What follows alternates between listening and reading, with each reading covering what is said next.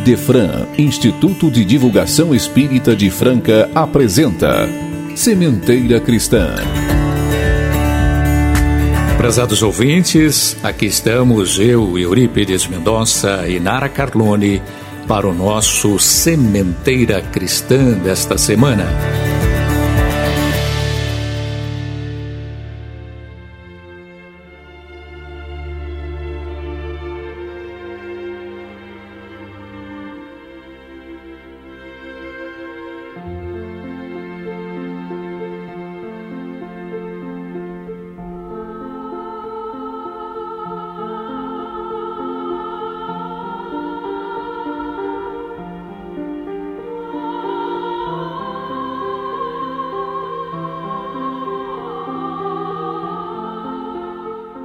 Querido Mestre Jesus, iniciamos o Sementeira Cristã desta semana, rogando as suas bênçãos amorosas para este trabalho. Que as vibrações aqui emitidas em seu nome alcancem todos os lares que nos ouvem e também aqueles, Senhor, que estão distantes do seu amor. Ajuda-nos a nos tornar cada vez mais dignos de merecer a sua proteção. Afasta-nos das dores, muitas vezes causadas por nós mesmos, na nossa rebeldia diante da lei sábia e justa do Pai. Fortaleça-nos a vontade firme de agir no bem e para o bem, nosso e de todos os que convivem conosco. Sabemos que estamos sob os auspícios da justiça e da verdade. Mas ajuda-nos a compreender a misericórdia do Pai que não nos desampara, sempre que rogamos a sua ajuda. Pai de bondade, aceite a nossa gratidão profunda por tudo que recebemos a cada minuto da vida e ajuda-nos a estar com Jesus em todos os momentos de nossa vida. Assim seja.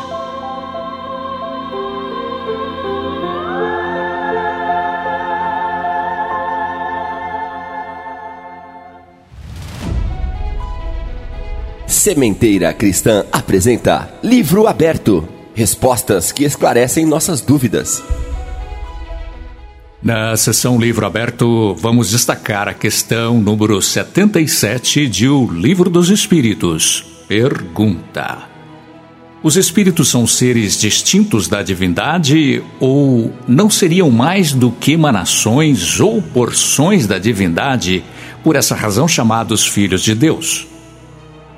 Resposta: Meu Deus, são sua obra precisamente como acontece com o homem que faz uma máquina.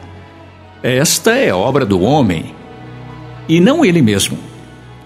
Sabes que o homem, quando faz uma coisa bela e útil, chama sua filha sua criação. Pois bem, dá-se o mesmo com Deus. Nós somos seus filhos porque somos sua obra.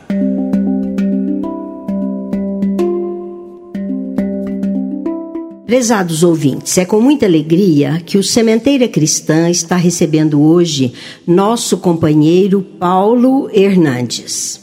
O Paulo, ele é de Franca, aqui da nossa cidade, espírita desde 1978. Ele iniciou na mocidade da Liga Espírita do Oeste e a partir de 1984, ele participa de reuniões de estudos do Evangelho, do Livro dos Espíritos e, profissionalmente, ele é engenheiro. E ele conta para nós que em dezembro de 2012 tem início as atividades do Recanto Espírita Maria de Nazaré. Então ele participa nessa entidade tão conhecida em nossa cidade, lá no Jardim Francano e participa de caminhadas junto a tantos corações, levando auxílios e aliviando dificuldades muitas. Então, essa pessoa muito querida hoje está aqui e vai falar para nós sobre encontrar Jesus. Paulo, seja bem-vindo, muita alegria em recebê-lo. Eu agradeço, muito grato uma vez mais estar aqui no Cemitério Cristã. Muito bom dia, Euripides, Nara, e muito bom dia ao coração amigo que acompanha as ondas do Idefran, a quem nós suplicamos a bondade celeste, que possa agasalhá-los com alívio, com ânimo, com esperança, sobretudo nesses dias que se seguem. Paulo, você escolheu o tema Encontrar Jesus. Então, a nossa primeira pergunta é: como encontrar Jesus? Eu creio que nunca se falou tanto sobre Jesus como nos dias atuais. Eu sempre pensei, Eurípides, que para encontrar Jesus era preciso que eu fosse para Belém, para Jerusalém, para o Rio Jordão, para Cafarnaum, ou ainda imaginava que se eu fosse amigo de um coração angelical, como Chico Xavier, Irmã Dulce e tantos outros, assim eu poderia estar mais próximo de Jesus. Pensava ainda se contribuísse com significativa expressão amoedada junto a instituições, junto a casas de caridade cristã, imaginava que com certeza estaria mais próximo do Cristo. Mas ah, nem mesmo seguir pelas terras de Israel e conhecer cada pedaço da Palestina, que não é tão grande. A Palestina ou Israel é do tamanho de Sergipe é um país muito pequeno e dá para conhecer em uma semana com folga. Cada ponto. Ainda mesmo que tivesse essa possibilidade, né, é, seria muito difícil tivesse essa proximidade com corações angelizados, em vivências de abnegação, de esforço perseverante, tivesse humildade, tivesse amor, até mesmo se as gigantadas expressões amoedadas fossem endereçadas a quem tanto sofre, ainda que tudo isso fizesse, não teria a proximidade de Jesus, alcançando o doce clima da mais suave paz e harmonia.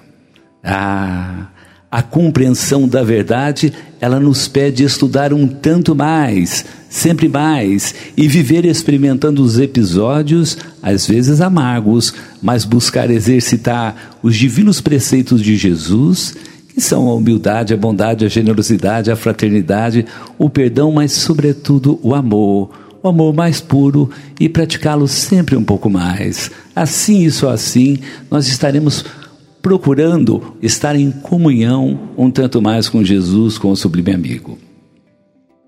Tão bonito isso, né, Paulo? Essa receita, vamos dizer, mas quando a gente fala de Jesus, ele indica algum caminho seguro a encontrá-lo? Ah, então nós vamos voltar dois mil anos atrás, quando ele mesmo afirma. Isso, sim, está anotado no livro dos livros, que é a Bíblia, e também no Evangelho, segundo o Espiritismo, diz Jesus: quando deres a alguém algo para comer, para beber, para hospedar, vestir, visitar o enfermo ou o preso, Jesus diz: é a mim que o fazes. Então será vivendo mesmo a caridade sem o desejo de recompensas, mas buscando na cooperação a verdadeira alegria de servir, observando muitas vezes naquele que auxilia acender o sol da esperança, o alívio diante de problemas tantos que às vezes são tão amargos. Sim, a alegria que brota no coração que cooperas é o bálsamo divino aos nossos corações, é sentir Jesus um tanto mais próximo de nós outros.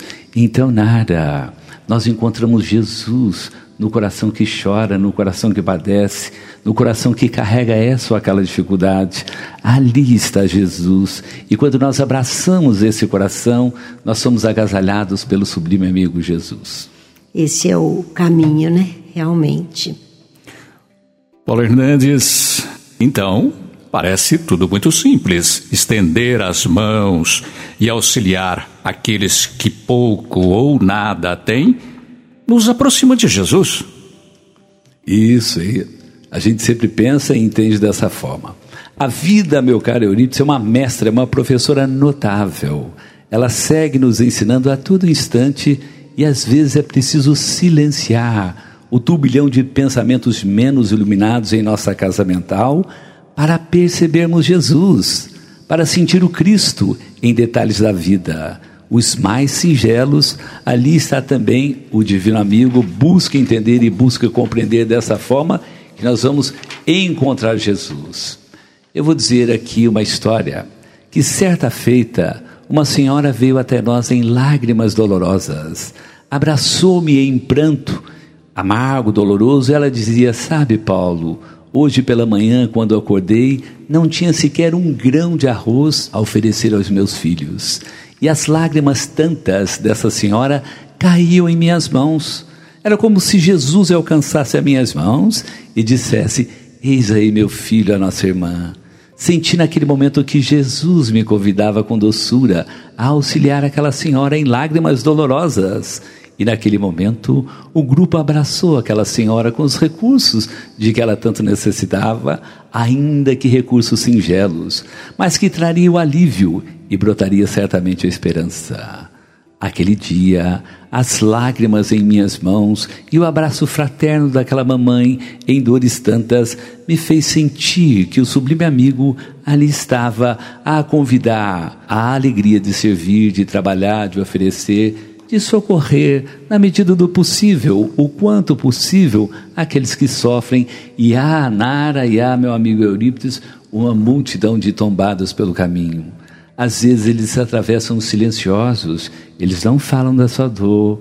Às vezes nós precisamos aguçar os ouvidos para escutar a sua dificuldade e estender o carinho, o afeto para levar o alívio de que eles tanto têm necessidade. Talvez até abrir o coração para sentir, né, Paulo? Porque às vezes a pessoa expressa uma, uma palavra, uma coisa, mas se a gente tiver o coração aberto a sentir. Isso, muito bem. Olha, é, eu preciso vigiar muito o meu coração, porque eu posso cair, como diz Emmanuel, como diz Chico Xavier, ao pó da indiferença em relação àquele que sofre. É.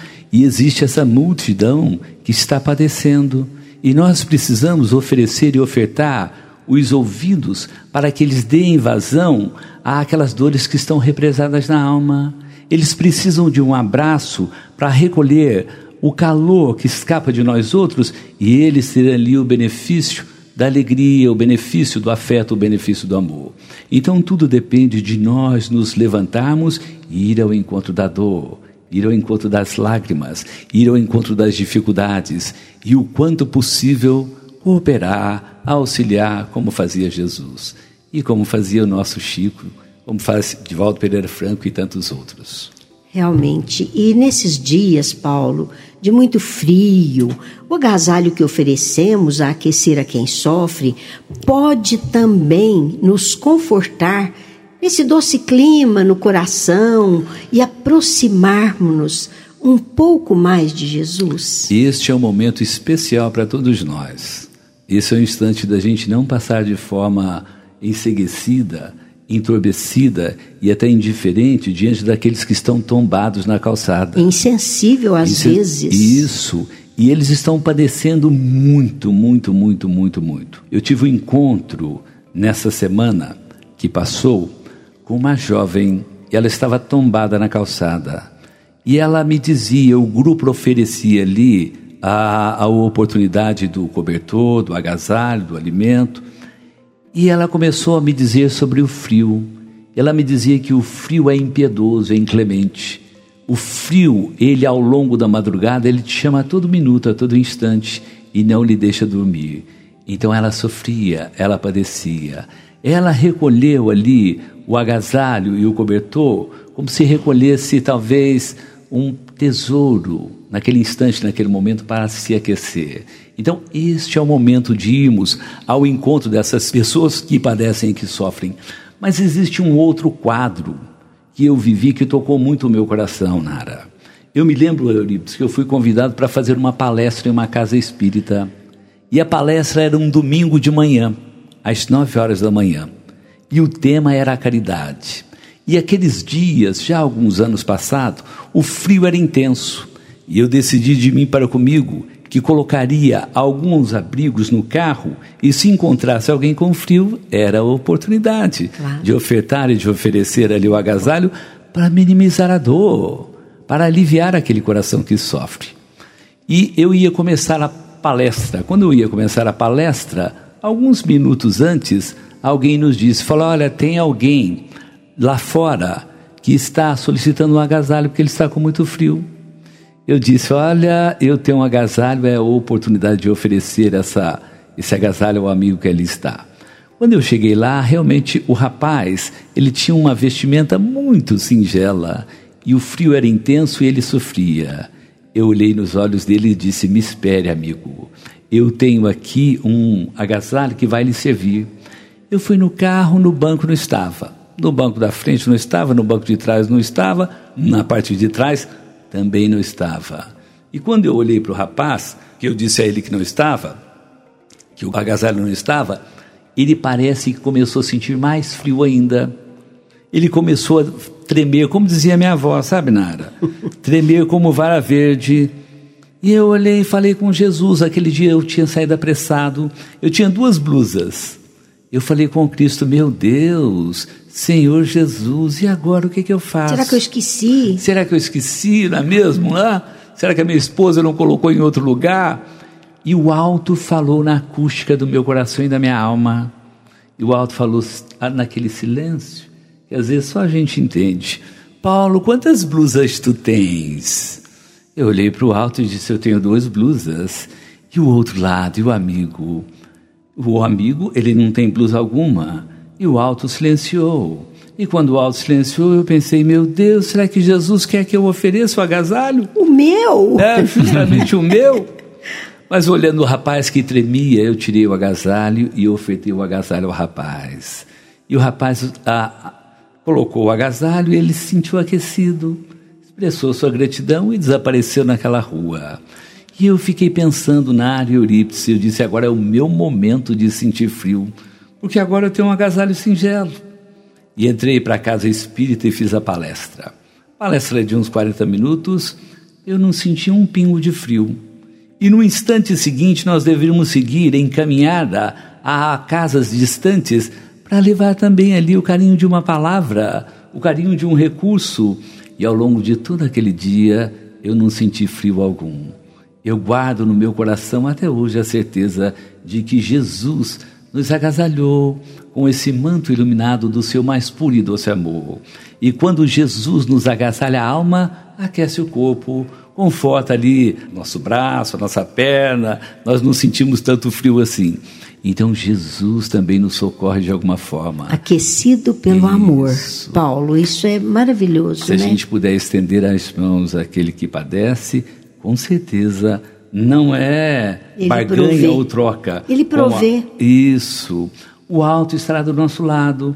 É também uma das formas de buscar nos aproximarmos de Jesus, porque aquele que você socorre, ele é filho de Deus, ele é nosso irmão. Muitas vezes a gente desconhece, muitas vezes a gente não compreende, não entende. Então socorra aquele que sofre, aquele que padece, e dessa forma, com certeza, a bondade celeste estará do teu lado te amparando, te aquecendo e te protegendo e, sobretudo, estimulando o teu coração a trabalhar um tanto mais e estudar um pouco mais para que a gente entenda, compreenda Jesus. Paulo, há tantos enfermos padecendo dores atrozes, sofrimentos múltiplos. Estar ao lado desses corações nessas horas amargas, buscando de alguma forma aliviá-los, Poderemos sentir Jesus um pouco mais? Olha, é para contar uma história também. Eu estava junto de um grupo que ele segue cooperando, auxiliando, trabalhando, né? Ah, ofertando ali o benefício de um agasalho, de uma refeição, ou de uma palavra, de uma prece. Por incrível que pareça, todos esses corações, eles nos pedem no final uma prece, uma oração. A alma ela está sedento desse alimento. Então, a prece, a palavra de Jesus, ela tem encontro nesses corações que padecem e que sofrem. Eu estava junto daquele grupo. Eu vou na rabeira, sabe, Nara, sabe, Eurípides? Eu vou com eles, eles vão, eu vou seguindo. E naquela noite escura, com o propósito, o grupo seguiu para levar uma refeição, um agasalho, singelo, né? ainda que fosse para atenuar as dores que são muitas até que o grupo encontrou uma simpática jovem que ela buscava se acomodar na calçada onde dificilmente encontraria o descanso que precisava. O grupo deu-lhe a refeição, deu-lhe um agasalho e nós perguntamos por que ficar na rua. e ela nos disse que as dificuldades eram imensas e não tinha ninguém que pudesse ajudá-la. O grupo buscou recursos e foi possível hospedá-la em singelo hotel, uma singela pensão. A jovem agora guardava imenso carinho por aqueles que lá estavam e toda quinta-feira à noite o grupo lá estava e ela aguardava o grupo com carinho, os amigos, a recolher deles aquilo que a gente poderia oferecer e ela nos ofertava a sua gratidão.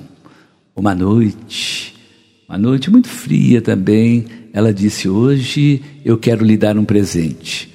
Aliás, eu quero lhe dar três presentes, porque hoje é o dia do meu aniversário. E o primeiro presente era um chocolate, eu agradeci. E o segundo presente ela ia me contar a sua história.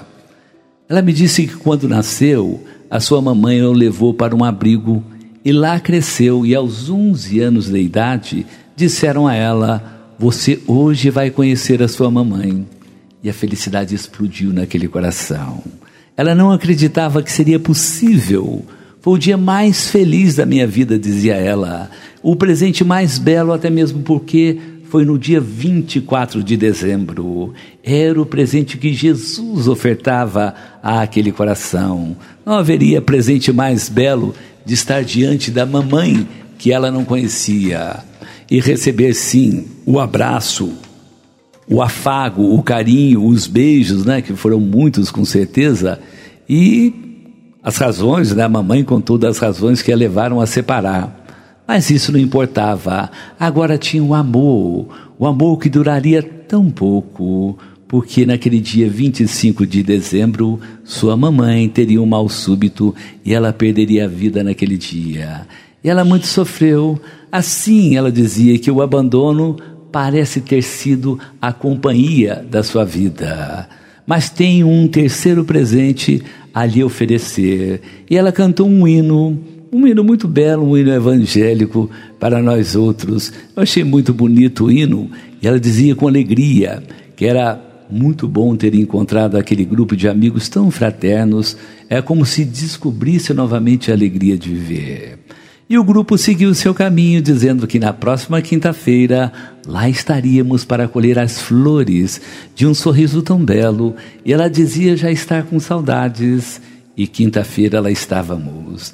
E a nossa amiga não estava naquele ponto onde habitualmente nós a encontrávamos. Procuramos em outros lugares e não a encontramos, até que um amigo veio em nossa direção e perguntou: Vocês estão procurando aquela jovem que aqui ficava? Sim, nós estamos procurando a nossa amiga. Ah, devo dizer que a nossa amiga morreu, faleceu segunda-feira passada. Esse foi um amargo clima de tristeza que dominou o nosso coração, coração de todos ali que lá estavam, né? Mas alguma singela alegria estava na alma enquanto ali estivemos com ela. Enquanto ela ficou hospedada em nosso coração, a palavra que consola, o agasalho que a aquece, a refeição a aliviar e a amizade a preencher o doloroso vazio que havia em seu coração. A tristeza de saber que a amiga havia partido dava lugar à convicção de que os dias que com ela estivemos a hospedamos em nossos corações, lembrando agora daqueles momentos de doce diálogo que ficarão para sempre em nossos corações foi também uma forma de sentir Jesus um pouco mais próximo dos nossos corações, lembrando Eurípides Nara que todas as quintas-feiras nós cantávamos a poesia da prece, e a poesia da prece alcançava aquele coração. Percebi um sorriso muito suave quando nós endereçávamos a prece, o Pai Nosso, porque o Pai Nosso, como diz Emmanuel e Chico Xavier, cada palavra é magnetizada de uma expressão que alcança a pessoa e traz o alívio, traz o bálsamo de que ele precisa. Então, as orações de que ela tinha necessidade, certamente a alcançaram naquele momento, naquele instante. E foi uma alegria participar durante um tempo com aquela jovem de então. Aquele dia em que ela nos contou foi o dia também do seu aniversário. Ela faleceu com 23 anos de idade. Você veja, Paulo, eu penso que ao mesmo tempo que nós beneficiamos essas criaturas né, nesse encontro, nesse, nessa oferta, como você disse, nós também e muito mais nos beneficiamos. Olha que interessante, Com né? Com certeza. Nara e Eurípides, eu sou espírita desde 1978. E quando a gente lê as obras espíritas, existe um impulso muito grande para participar da caridade, de oferecer. E num primeiro momento, eu ofertava um naco de pão e aguardava um banquete celeste. É como diz Emmanuel e Chico Xavier era prisioneiro da recompensa celeste, porque não sabia, não entendia e não compreendia a caridade. Hoje eu já penso e sinto de forma diferente. Não há nada mais belo, mais encantador, mais confortável ao nosso coração do que levar ali a expressão e perceber nascer a esperança, nascer o alívio naquele que sofre, naquele que padece. Este é o prêmio maior. Essa é a compensação mais doce para o nosso coração de perceber que aquele que recolheu o benefício, ele se aliviou, ele se alegrou, ele se esperançou. A semente mais bela que nós podemos plantar no coração de alguém que sofre é a semente da esperança, é o alívio, é o bálsamo e a alegria de saber que alguém está do lado para cooperar, para auxiliar, para ajudar, para levantar. Esse é um projeto que cada aprendiz do Evangelho do Cristo deve guardar no coração. Eu sou um, um aprendiz assim muito, muito pequeno. Imagina. Mas aos poucos nós vamos chegando aprendendo um pouquinho mais com Emmanuel, com André Luiz e com Chico Xavier. Eu só digo que eu preciso muito, Nara e Eurípides, de aprender. Preciso Todos muito aprender. Todos nós, é, Paulo. Todos eu preciso nós. muito aprender com Jesus, Kardec e Chico Xavier. Esses corações, eles viveram e vivem a expressão da caridade no seu amor mais puro.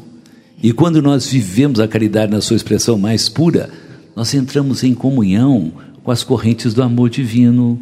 Isso não é barganha, não é troca, é algo que acontece naturalmente.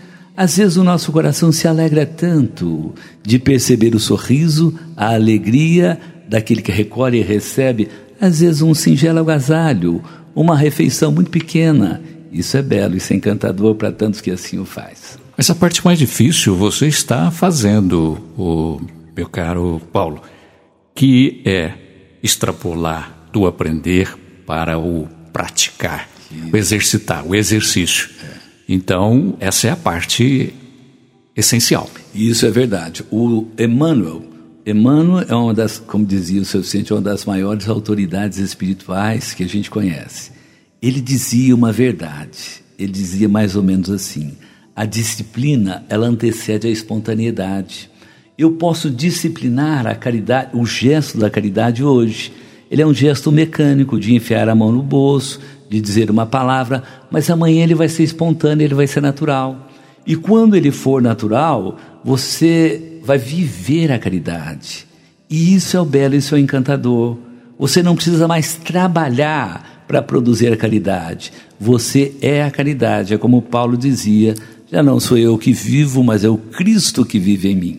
Ela flui naturalmente. Isso, naturalmente. Isso que eu preciso trabalhar sempre mais para que ah, eu possa deixar escapar um sorriso, eu possa deixar escapar um abraço, uma palavra que conforta, uma palavra que consola. Sabe por quê, Nária Eurípides? Porque eu preciso muito disso. Porque muitas vezes a tristeza me alcança, a depressão me perturba, o frio me sacode, a fome às vezes tortura. Então eu preciso de uma palavra amiga, de uma mão estendida, de um abraço carinhoso, afetuoso. Quando eu tenho tudo isso, eu me levanto para caminhar. Quando eu não tenho esse, esses corações amigos, eu fico tombado no leito da tristeza, do pessimismo, do desânimo, da desesperança. Brota o desespero, a raiva e a ira, e eu sofro mais e sou alcançado por doenças e enfermidades tantas, porque, como diz Hahnemann, como diz o próprio Emmanuel e Chico Xavier, semelhante atrai semelhante. Se eu sou pessimista, eu vou atrair aquilo que é negativo, aquilo que não é bom. Então, que eu faça e tenha algum esforço de plantar o um sorriso na minha face para fazer germinar alegria naquele que é triste, naquele que padece, naquele que sofre. E daí para surgirem as doenças do século XXI, é um pulinho, né? É um pulinho. Ansiedade, depressão, etc, etc. E sobretudo porque o momento, ele é um momento grave que nós vivemos. Eu creio que a Terra está atravessando um momento muito difícil. Até mesmo porque eu nunca vi tanto clima de ódio como eu tenho visto nos dias de hoje. Eu nunca vi tantos conflitos como eu tenho visto no dia de hoje guerras como nós temos acompanhado, a psicosfera da Terra, ela é extremamente sombria, e você é acicatado, você é alcançado por esses petardos deletérios, e nós sofremos. E aquele que não guarda a vigilância no coração, ele é vulnerável e ele padece essas dificuldades, onde nascem as doenças tantas, os desequilíbrios, os complexos, as perturbações, e muitos de nós sofremos o remédio, como diz Emmanuel, está também na caridade, está também na prece, está também no servir, está na alegria de cooperar e trabalhar. Nós devemos e precisamos assim fazer. Certa feita, houve uma, um seminário de Divaldo Pereira Franco em Franca. Foram vários seminários, né? participamos de muitos. E eu percebi que Divaldo Pereira Franco, no intervalo, ele expressava uma alegria mais tão bela, a aura era tão brilhante e nós fomos até ele. E nós perguntamos, mas Divaldo, qual é o segredo dessa aura brilhante, dessa aura divinizada? E ele olhou para nós e disse: é a alegria de servir. Joana de Ângeles diz: o homem nasceu para servir, então sirva. O homem nasceu para amar, então ame. O homem nasceu para cooperar, então coopere. Isso é um recurso para socorrer o nosso coração. Existem tantas perturbações, tantas sombras nos alcançando a toda hora, a todo instante, e nós precisamos desse remédio. Pedro não disse, Jesus também não, não comenta que o amor cobre a multidão dos pecados, mas o amor verdadeiro, cada expressão de amor que escapa do meu coração são luzes que se acendem no íntimo de minha alma e elas desintegram aquelas sombras do meu engano, as sombras do meu erro, do meu equívoco, da minha falta. Aí está o medicamento que Jesus, que Emmanuel, que Chico Xavier, que Kardec tem falado. Ame um tanto mais, sirva sempre mais, coopere um pouco mais e o alto estará em comunhão com o teu coração. E quando nós estamos em comunhão com Jesus e com o alto, a gente respira esse clima divino e esse influxo celeste que socorreu a mulher hemorroísta de então, ele nos alcança por uma questão muito natural, porque nós estamos vivenciando o amor que Jesus pediu a nós outros. Isso, Paulo, me faz lembrar um comentário que o Felipe fala. A gente oferece o prato de sopa o prato de sopa vai aliviar a fome, saciar, mas daqui a pouco ele estará com fome outra vez. Mas se esse prato de sopa estiver carregado de amor, ele nutre e sacia a alma. Isso. Então é isso que você falou, né?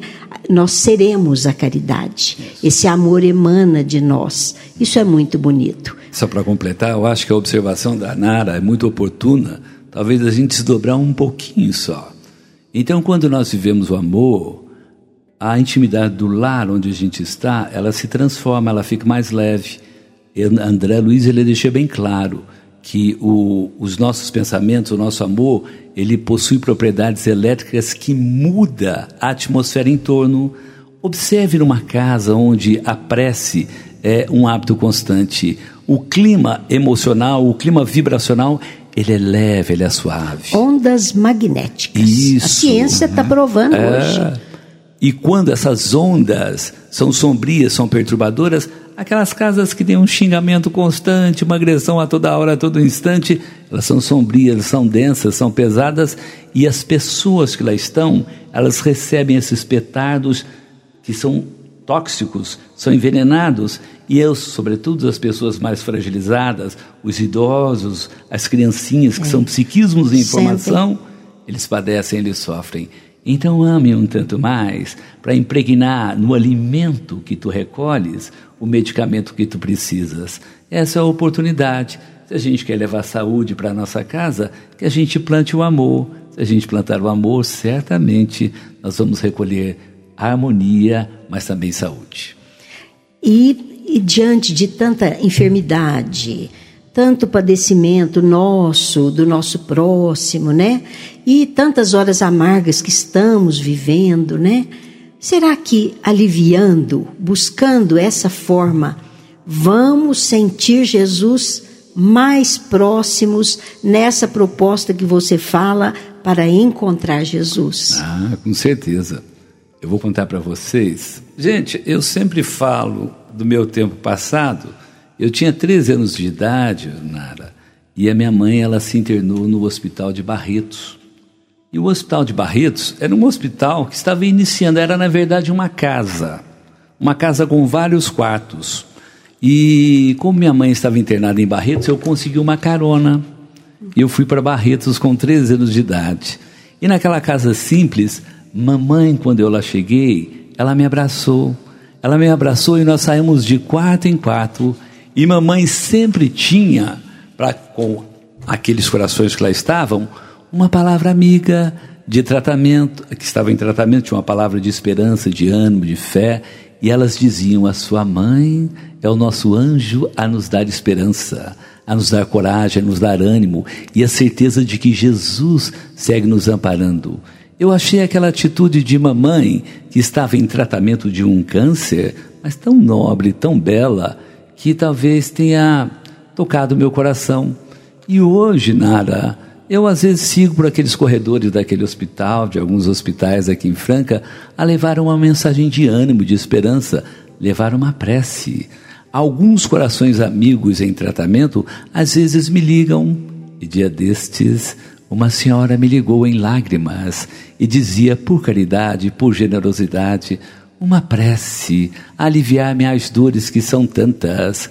E nós cantamos a poesia do Pai Nosso a poesia da prece. Anotamos ali algumas palavras um tanto mais doces e a certeza de que as mãos celestiais amparavam-na com as essências divinas e que Jesus, estendendo as mãos, endereçava-lhe o divino influxo a aliviar, a serenar, a acalmar sempre mais, um tanto mais. Ali no telefone naquela noite, eu percebi que a senhora silenciava e o pranto agora já não existia mais. Agora as palavras eram serenas e ela expressava sua gratidão pelas preces de então. Alguns dias depois, na área Eurípides, ela voltava à pátria espiritual. E alguém poderia dizer: de nada valeram as preces, porque ela desencarnou, ela morreu. Ah, meus amigos, o momento do retorno, o momento de voltar à pátria espiritual é tão marcante. E alguns corações alcançados pela dor, eles se desesperam, eles se revoltam, explodem as palavras ásperas, corrosivas, e nestes casos o retorno é cercado por este clima e despertamos exatamente neste quadro e muito padecemos e muito sofremos. Quando a aceitação, a resignação, as preces, a gratidão é a Deus e a compreensão alcança estes corações, o retorno é um tanto mais sereno. E nestes casos temos sempre as mãos do alto, as mãos de Jesus, amparando os nossos corações no momento do retorno à pátria espiritual.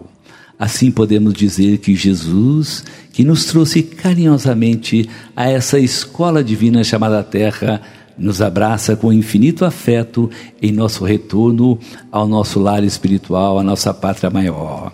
Então é imperioso nós vivemos os celestes preceitos de Jesus.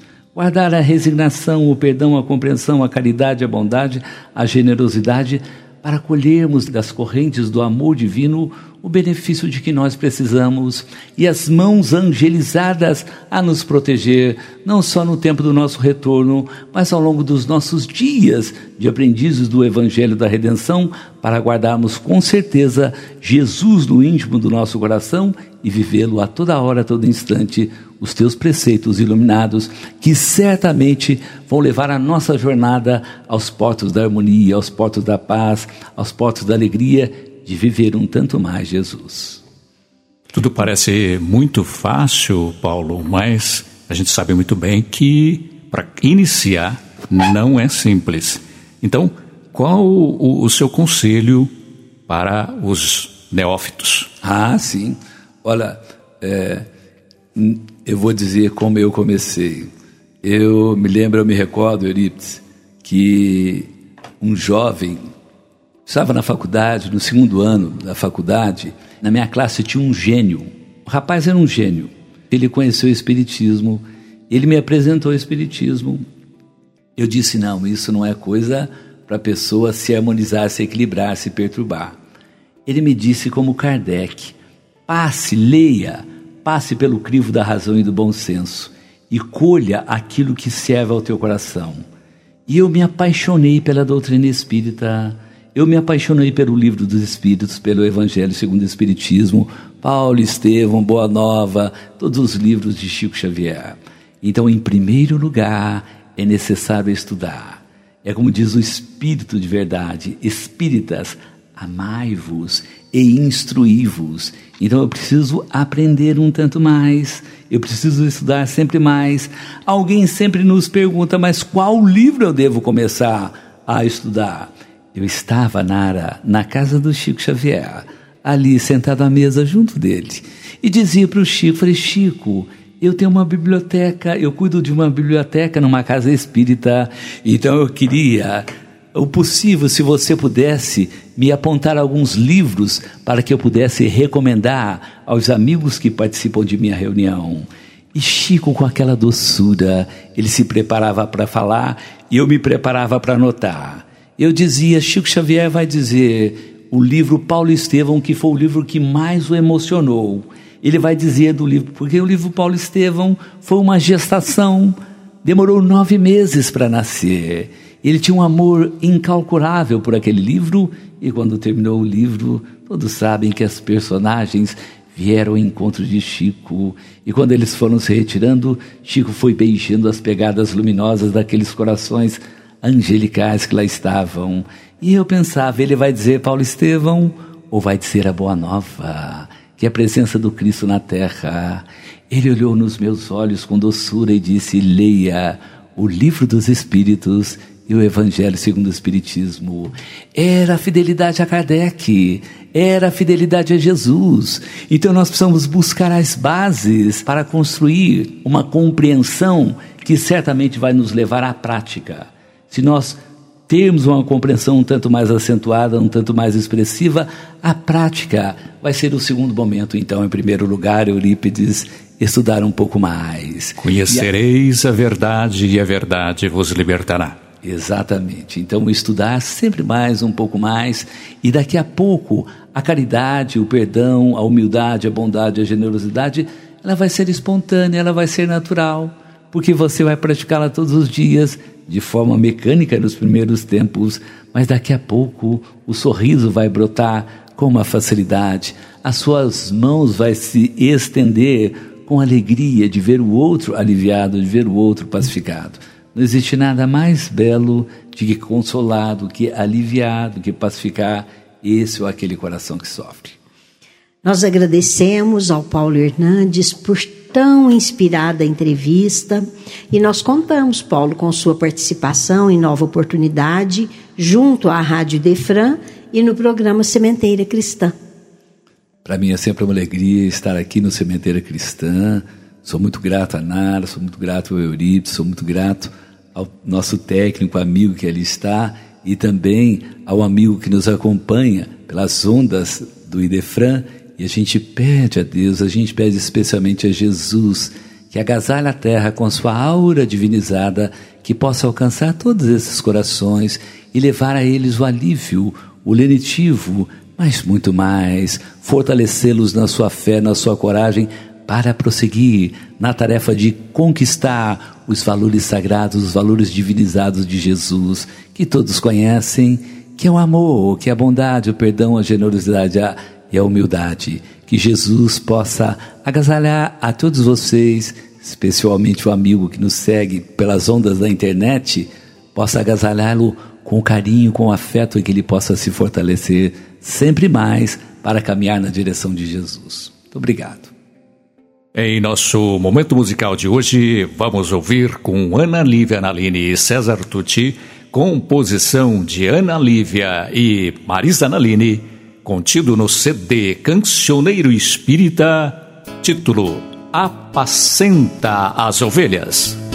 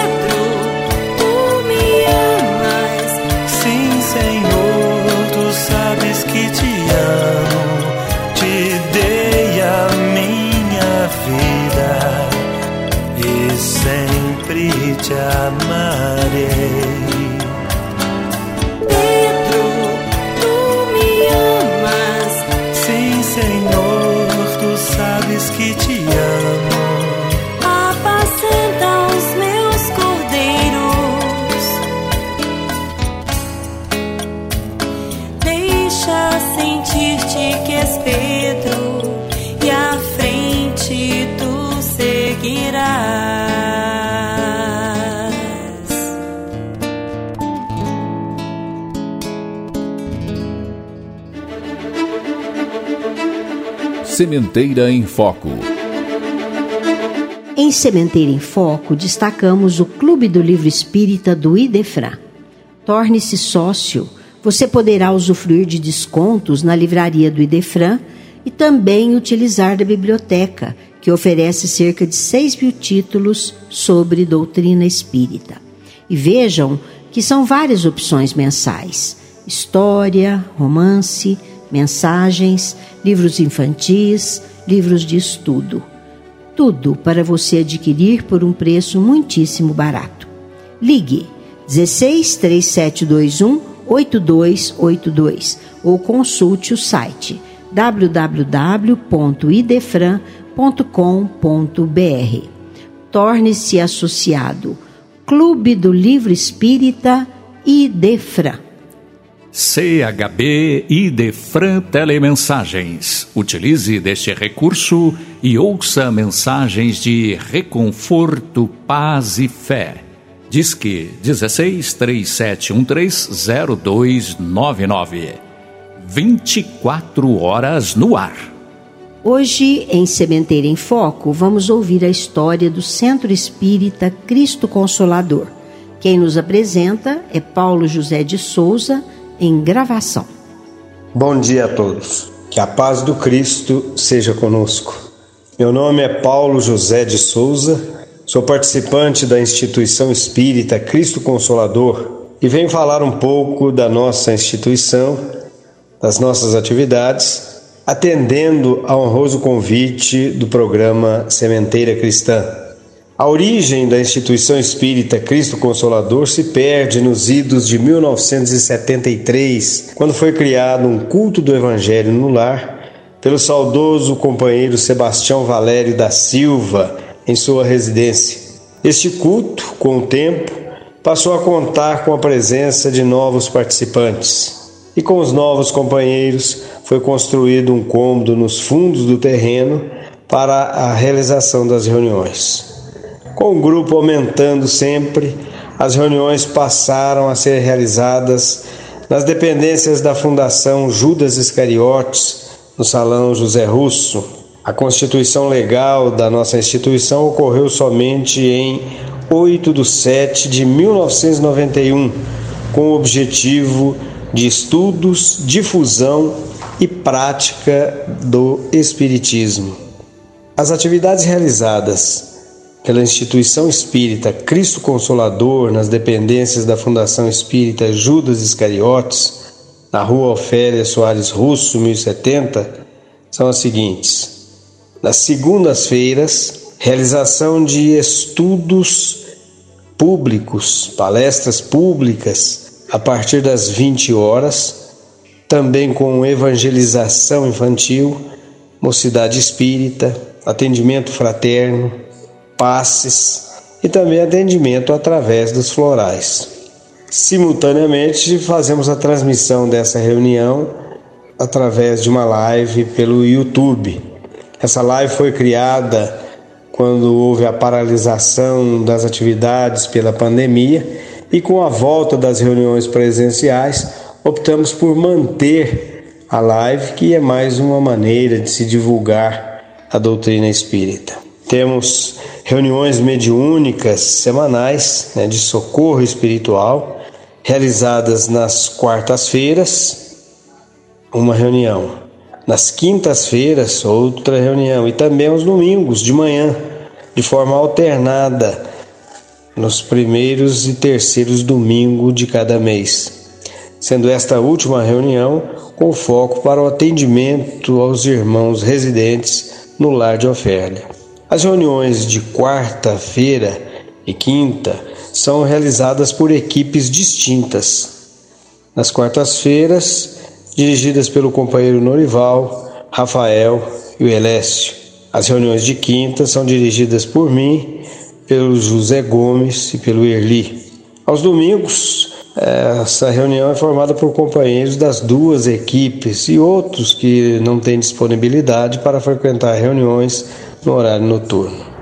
Temos atividade de visitas ao lar de Ofélia, com execução de músicas para os residentes do lar, realizada em sábados alternados igualmente, primeiro e terceiro de cada mês. Este trabalho é feito pelo grupo da música Os Amigos da Música, formado basicamente pelos companheiros Maciel, Clênia, Beatriz, Elécio, Edson e Cláudio. Nas quartas-feiras também temos uma atividade do Coen que estará voltando agora, provavelmente nesse mês de maio. E nas sextas-feiras, dirigido tanto o Coen como essa reunião de sexta pelo companheiro Nilson, temos a reunião de atendimento fraterno a partir das 18h30 e logo após uma reunião de desobsessão. A nossa instituição também realiza aos sábados, a partir das 13 horas, no Jardim Aeroporto, na rua José Vicente Maciel, 1821, uma reunião pública de estudos da doutrina, com passes, evangelização, onde é servido aos presentes pão e leite. E periodicamente fazemos distribuição de alimentos para aquelas famílias que são previamente cadastradas e que estão em necessidade. Esta atividade está momentaneamente paralisada para que possamos adequar o nosso prédio às exigências da prefeitura municipal. Então, logo a gente cumpra essas exigências, a nossa reunião voltará à normalidade. Basicamente são essas as nossas atividades. Convidamos a todos para conhecer o nosso trabalho, para nos visitar, porque estas visitas sempre enriquecem a nossa vivência dentro da doutrina espírita, nos dando a oportunidade de novos conhecimentos e igualmente novas amizades. Obrigado, muita paz a todos. Correio do Além. Os espíritos falam conosco. Em Correio do Além, vamos ouvir do livro Depoimentos Vivos, psicografia de Edivaldo Pereira Franco, Chamamento à Reflexão. Quem interpreta é Thales de Andrade. Minha querida, não sou a sombra que volta do sepulcro para acusá-la, nem trago um tormento disfarçado a fim de erguer acusação contra sua consciência. O tempo nos fez a ambos esquecer mágoas e cicatrizar feridas. Volto da morte para diverti-la. Já faz tanto tempo, quando você, movida pelo ciúme, planejou o homicídio perverso. Nem você, nem eu sabíamos que a vida continuava. Desconhecíamos, ambos, que o matrimônio não é um jardim de delícias, mas um carreiro de provações. Que o lar não é só um oásis, mas se revela como escola de lapidação de pais e filhos. Teimávamos na má vontade com relação à vida espiritual. Hoje, mais consciente, considero aqueles anos desperdiçados. Saturamo-nos de tudo, e antes de minha morte, a taça da paixão levou-me a distanciar-me de você. Distanciada de mim, você sentiu ferida nos sentimentos femininos. Esqueceu a maternidade para pensar somente em minha infidelidade, e vencida por mórbidos ciúmes que nos desgraçou a todos, eu, você e nosso filhinho, você planejou tudo. Foi muito rápido. Quando a poção envenenada começou a arder em minhas vísceras, ergui a mão como fera louca. Parecia que ali, naquela visão, não estava aquela que me jurara fidelidade e amor. Não há palavras para descrever meus sentimentos. Mas não encontrei a morte, encontrei sim com a manifestação da vida multiplicando mil vezes a minha desdita. Parecia um justo corretivo para meu espírito infeliz. Durante muito tempo rondei o nosso lar, desejando estrangulá-la, mas vencido em mim mesmo, sofrendo dores inenarráveis, perdi a noção do tempo e entrei em estranho pesadelo.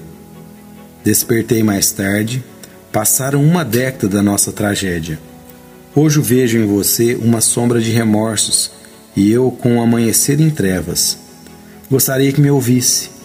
A morte modifica os conceitos em torno da vida. Hoje eu retorno, após tê-la perdoado, para convidá-la a meditar sem o remorso aniquilador, sem o arrependimento inútil. Ambos são tóxicos. É tempo de refazer não lhe acuso ante o tribunal da terra, porque essa atitude nada repararia. Eu lhe peço somente que repare a ilusão da loucura, repartindo todo o bem que puder entre as mães, outros órfãos e outras viúvas que estão na senda da amargura, reparando outros débitos. Volto sim, para que você veja nesse depoimento de imortalidade um chamamento para a vida. Desperte, minha querida, porque o autocídio que você está planejando é mais um crime que você vai acionar contra si mesma. Somos ambos culpados. Desperte agora para Jesus. Acorde para a vida e aplique na consolação ao próximo as horas dos seus dias vazios, a fim de que brilhe para eles o sol. Quando você despertar além da morte, deverá enfrentar a consciência, mas todo bem oferecido será alívio para esse momento. Este é um apelo e chamamento à reflexão deste coração que perdoou e ama. O seu João Mateus. Sementeira Responde. Esta sessão é dedicada a questionamentos de ouvintes.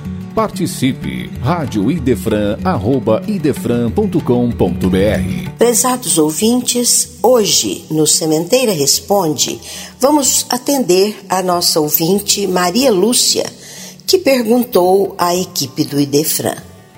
Qual o conceito espírita para amar o próximo? Quem responde é nossa companheira Sônia Lúcia Rodrigues. Amar, no sentido profundo do termo, é ser uma pessoa leal, proba, conscienciosa, que faz aos outros o que quer que estes lhe façam.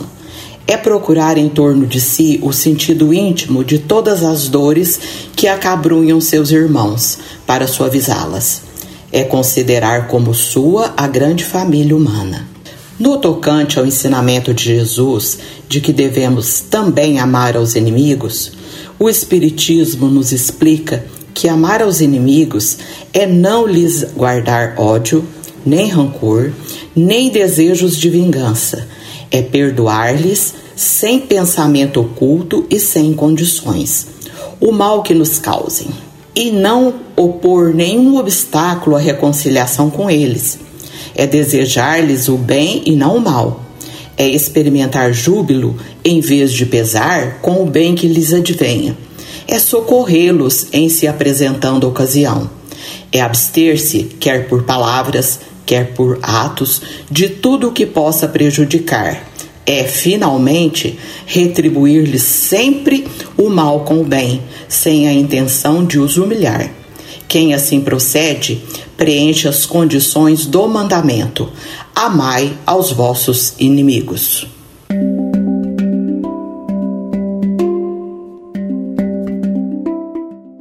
Encerramos o programa com a poesia Jesus de Amaral Ornelas.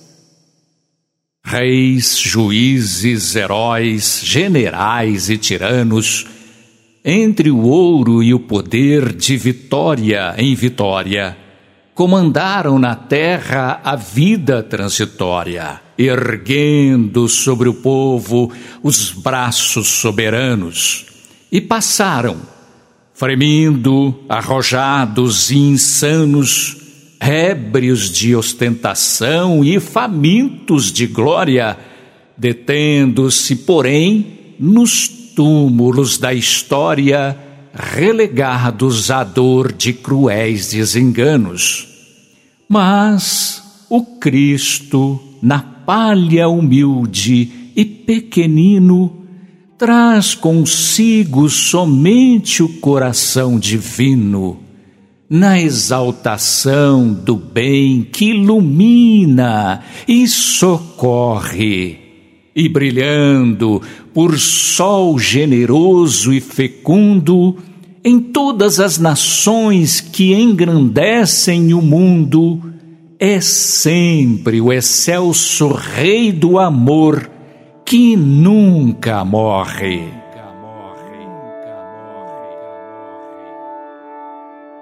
Agradecemos a audiência e contamos com todos no próximo domingo, às nove horas Programa Sementeira Cristã. Idefran apresentou Sementeira Cristã. Idefran é amor no ar.